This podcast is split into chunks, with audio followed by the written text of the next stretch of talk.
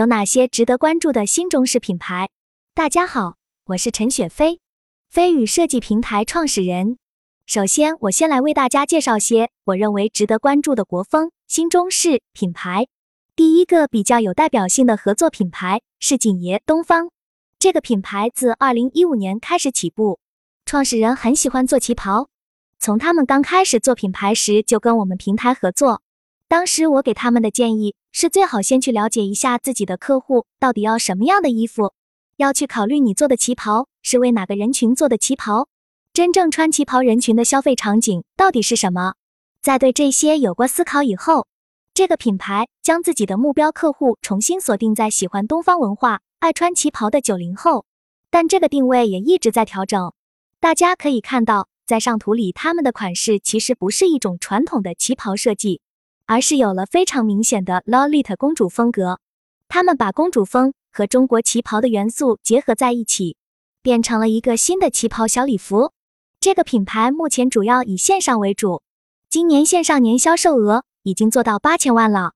我一直觉得中国有非常多优秀且有工匠精神的设计师和品牌方，每年都在不断研究消费者需求，优化自己的产品，跟新的营销模式做结合，比如与主播合作直播销售等等，并且基于一定的市场数据的反馈，把更多的精力花在打磨产品上。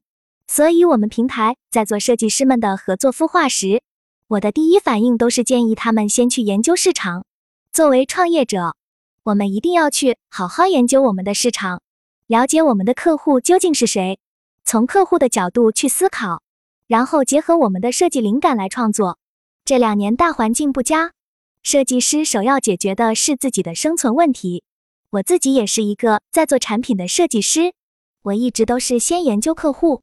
根据客户的需求来做产品，这样做至少有人愿意为你的设计买单，因为它更符合市场，而不只是为了追求造型而做设计。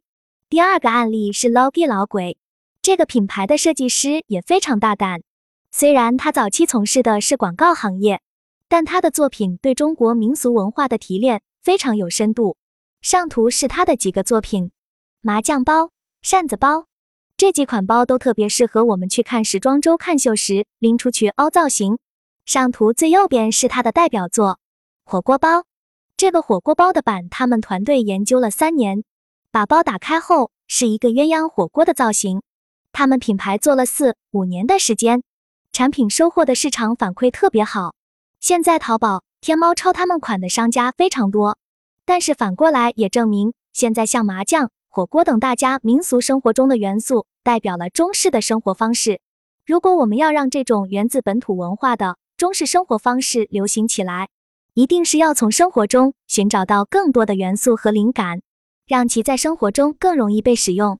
第三个案例是我们合作的品牌 W A N T Z Z，这个品牌运用了将香云纱与牛皮组合的制包工艺。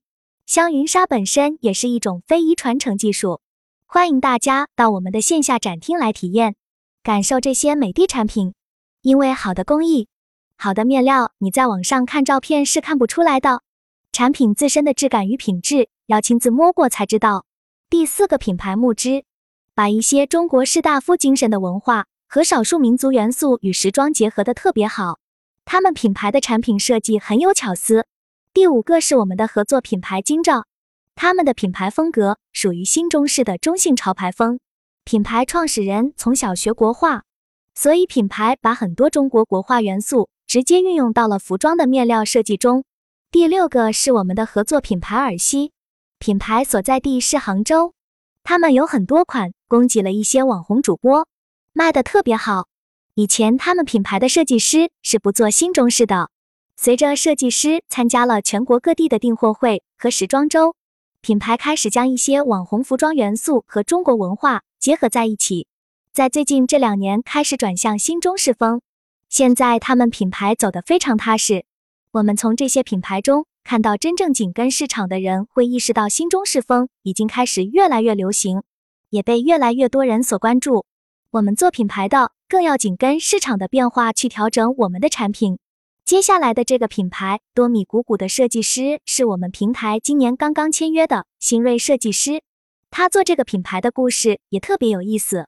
这个品牌有两位创始人，一位是从纽约帕森斯毕业回来的，另外一位创始人是一位宝妈。两位创始人做这个牌子的缘由是，这位宝妈想给自己的宝宝做周岁礼服，在网上找了很久，却发现没有一件合适的，花了几千块钱买回来的定制款，穿在宝宝身上也非常不合适，所以他也很生气，觉得童装就这么难做吗？我自己来做。所以多米谷谷是一个因为自己的需求而诞生的品牌，品牌所有的产品研发也都是以客户需求为出发点来做的。多米谷谷品牌服装的所有内衬全部都是真丝的，而且因为宝宝的头颈肩比例和我们成人的头颈肩比例不一样，脖子部位都做了一定的放大处理。下一个品牌，杜真，这个品牌是一位非常有灵气的设计师做的。这位设计师持续几年都是自己在做图案设计，他的所有作品都是以系列图案呈现，比如《山海经》系列、镜花仙系列，上图是镜花仙系列。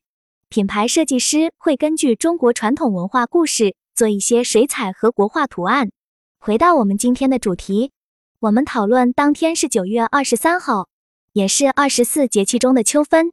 秋分这一天对于全球意味着什么？在这一天里，白天和黑夜的时长是相同的。这一天，南北半球都没有极昼与极夜。我们听起来，极昼与极夜属于现代科学的领域，但是我们的老祖宗在几千年前就已经知道这一天南北半球没有极昼与极夜。中国文化博大精深，不仅限于节气的准确性。我希望大家可以回过头来深入研究我们的中国文化。为什么说新中式是未来趋势？我最后总结一下，为什么新中式是我们未来的发展趋势？因为在消费者的财富积累到一定程度之后，他们就会产生文化消费的需求。我们会发现这两年生产制造业产品大量过剩。现在我身边的很多朋友已经不买任何服装，而是买了无数的课程来学习。课程是精神需求，精神消费在未来对消费者来说将会是一个很大的需求。所以，我们服装行业的人考虑方向时，不要仅站在产品维度，你也要考虑你的产品里有没有能够提供给我们的消费者精神满足的东西。所以，我为什么认为新中式接下来一定会是我们整个行业的大趋势？因为新中式是我们中国人自己的生活方式，也是我们中国人的精神寄托。